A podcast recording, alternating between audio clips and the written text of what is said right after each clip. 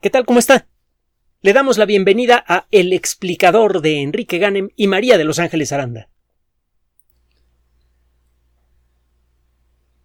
Uno de nuestros principales motivos de orgullo, en lo personal y en lo colectivo también, es eh, nuestra capacidad para construir cosas. A lo largo de la historia, los grandes constructores han eh, inmortalizado en sus trabajos muchas veces a las herramientas con las que trabajaban y a las técnicas que utilizaban.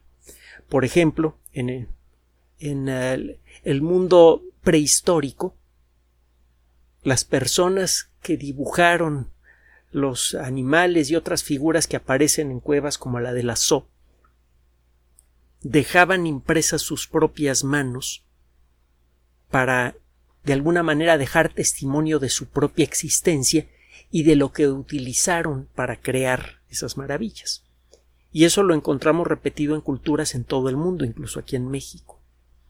En el antiguo Egipto puede usted encontrar, si sabe en dónde buscar, dibujos jeroglíficos que revelan algunos de los algunas de las personas que construyeron los monumentos que todavía admiramos y también las herramientas que utilizaban. Es gracias a esos grabados, por ejemplo, que recientemente, en las últimas dos, tres décadas, logramos por fin entender cómo fue posible construir las grandes pirámides. Y como consecuencia de esa comprensión fueron destruidos muchos mitos, por ejemplo, que las personas que construyeron las pirámides eran esclavos, era todo lo contrario. En el mundo medieval, la gente que sabía hacer cosas con las manos, los albañiles, los constructores, anunciaban su presencia con estandartes que llevaban dibujadas las herramientas con las que trabajaban y las dejaron también grabadas en piedra en las catedrales que construyeron. Con el paso de los años, sobre todo a partir de la invención del método científico, nuestra capacidad para construir cosas ha crecido de manera espectacular, tanto hacia lo grande como hacia lo pequeño. Y las herramientas que utilizamos son cada vez más difíciles de representar, son cada vez menos tangibles.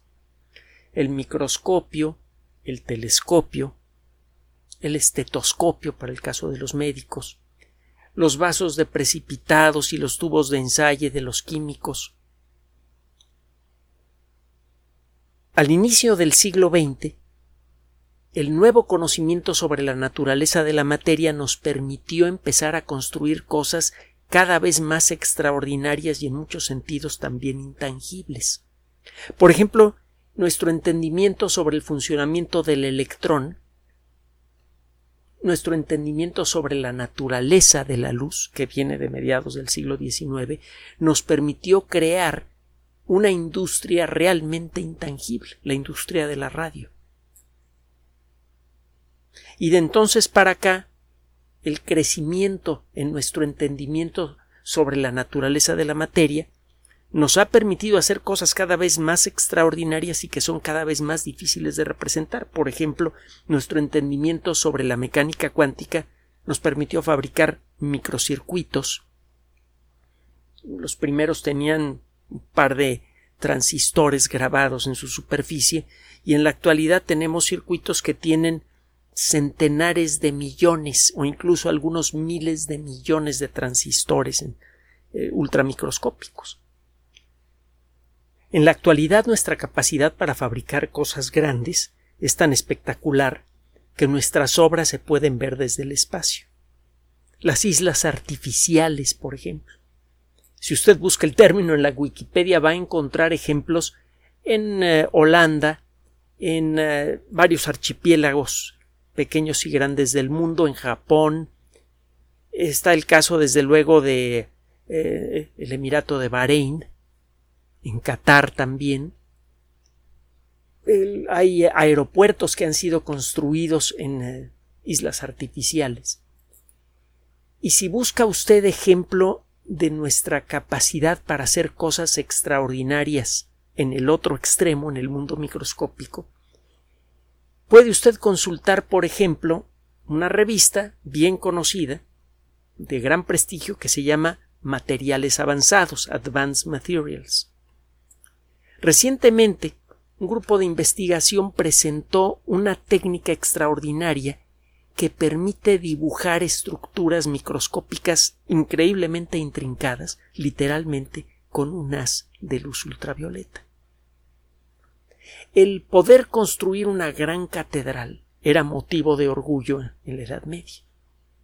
Mientras más grandes eran las catedrales, mejor.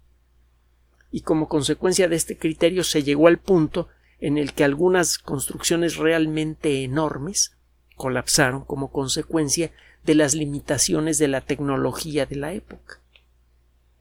En la actualidad, muchos grupos de investigación buscan construir cosas cada vez más diminutas y con una intención no menos grandiosa.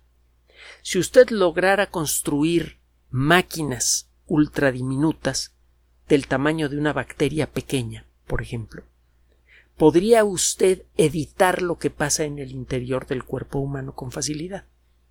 Sería posible lanzar esos robots en nuestro torrente sanguíneo para que buscaran células cancerosas, para que buscaran virus, bacterias, o para que arreglaran pequeños desperfectos en la estructura de nuestro organismo, desperfectos producidos por enfermedades, por accidentes o por el paso de los años sería posible también descomponer cualquier molécula en sus átomos individuales. Sería posible colocar un montón de basura del tipo que sea en el interior de un tanque y estos robots se encargarían de desarmar una por una las moléculas de esta basura y eh, lo que obtendríamos a cambio serían elementos químicos puros que serían de gran valor para muchas industrias como materia prima y esto se podría aplicar con la misma facilidad a insecticidas, armas químicas, zapatos, bolsas de plástico, cualquier material. Son algunas de las muchas aplicaciones que tendría la, la posibilidad de construir robots ultradiminutos. Uno de los problemas que han enfrentado los que quieren construir estas máquinas ultramicroscópicas, tan pequeñas que cabrían mil o más de ellas alineadas en un solo milímetro, es cómo fabricar de manera precisa algo tan pequeño. Obviamente no hay pinzas que permitan construir máquinas así. Además, en el mundo de lo ultramicroscópico son los números grandes son los que cuentan. Lo que le da a las computadoras modernas su capacidad extraordinaria no es nada más el tamaño diminuto de los transistores que existen en sus cerebros electrónicos, sino también el, la cantidad de esos transistores y la complejidad de las conexiones entre ellos. El hacer un solo circuito electrónico de alguna computadora moderna a mano sería la labor de muchas vidas el producir esos circuitos en grandes cantidades para satisfacer la demanda de un mundo cada vez más electrónico sería absurdo. Es necesario desarrollar técnicas que nos permitan construir estos objetos ultramicroscópicos con gran precisión y con gran rapidez. Y para que estos objetos tengan algún valor para nosotros, tienen que ser muy intrincados, muy complejos. Hay que aprender a construir cosas increíblemente diminutas, increíblemente complejas y en cantidades verdaderamente increíbles. Finalmente, hay que hacer todo esto en un tiempo increíblemente corto. Este grupo de investigación acaba de presentar un trabajo extraordinario en el que revelan cómo se pueden construir algunas estructuras extraordinariamente complejas con la ayuda de haces de luz. Hay algunos materiales que endurecen cuando cambian, eh, materiales eh, que normalmente son líquidos, que endurecen con rapidez cuando cambia algún aspecto de su ambiente.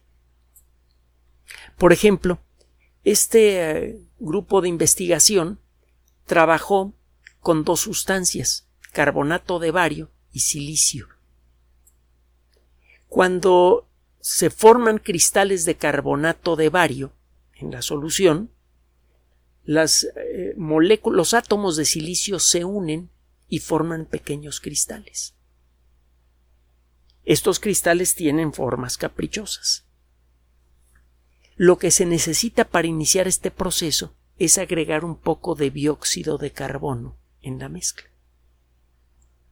Si usted encuentra la forma de producir cantidades ultramicroscópicas y perfectamente controladas de dióxido de carbono en sitios exactos de, este, de esta mezcla, usted puede conseguir que en esos lugares vayan apareciendo pequeñas estructuras de silicio con la forma que usted elija. Eso es lo que hicieron estos investigadores. Cuando tiene usted una solución de carbonato de bario y silicio con las características apropiadas, como lo describe el trabajo, cuando usted ilumina con un haz muy delgado de luz ultravioleta a un punto de la muestra, en ese punto aparece dióxido de carbono. Y el dióxido de carbono inicia una pequeña reacción físico-química que permite la unión de los átomos de silicio cercanos. Si usted mueve el haz ultravioleta,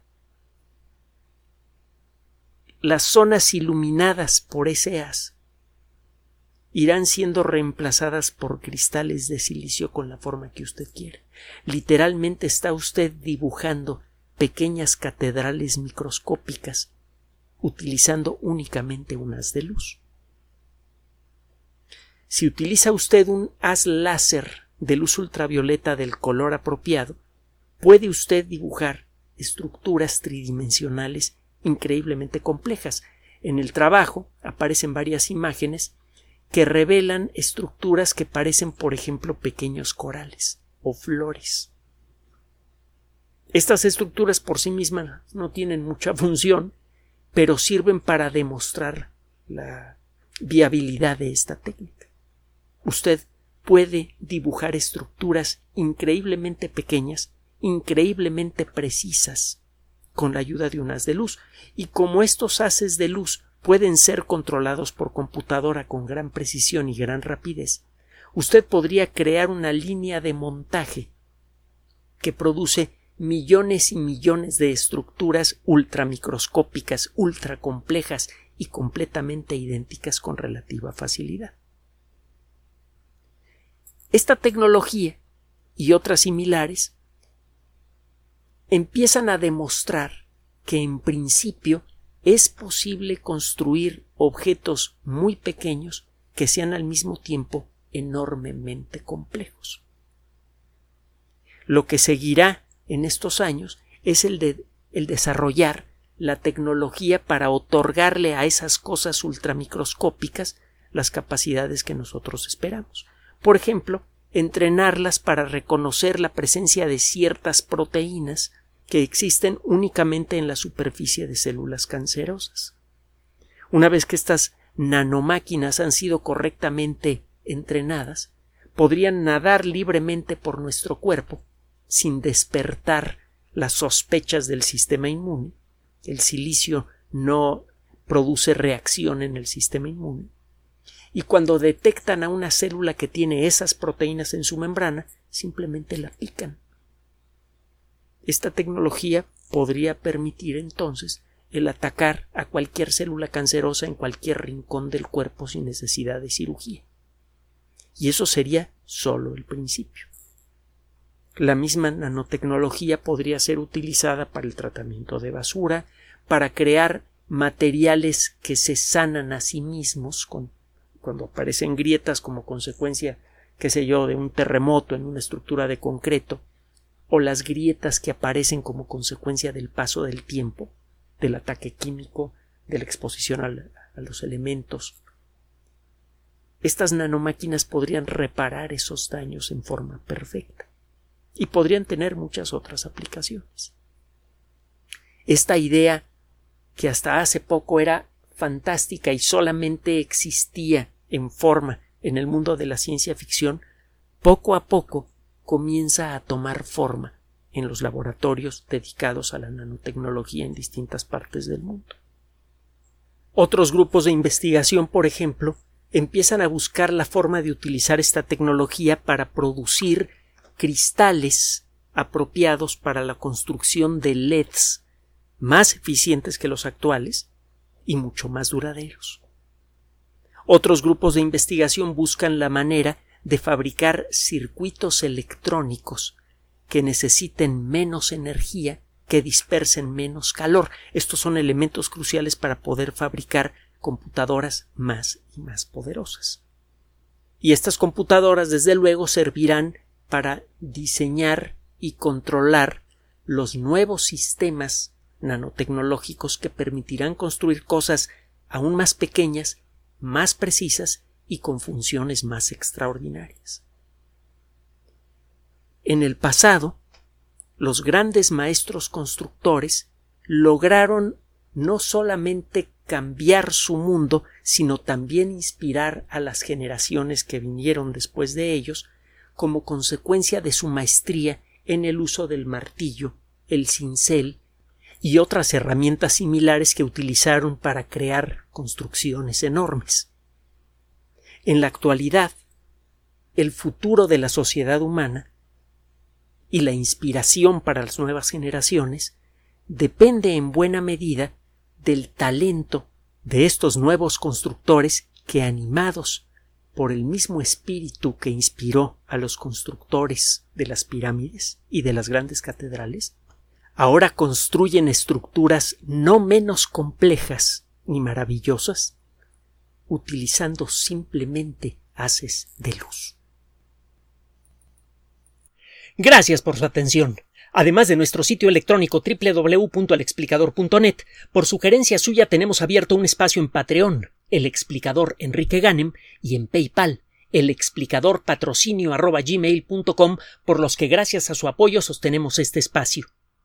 Puede usted descargar gratuitamente estos audios en formato MP3 en Spotify y en iTunes como El Explicador sitio oficial y en SoundCloud como El Explicador y con formato de video en YouTube en El Explicador sitio oficial. Recuerde nuestras redes sociales de siempre, Twitter Enrique-Ganem y en Facebook Enrique Ganem sitio oficial, El Explicador y los grupos que usted ya conoce. Finalmente, El Explicador siempre somos María de Los Ángeles Aranda y Enrique Ganem. Gracias.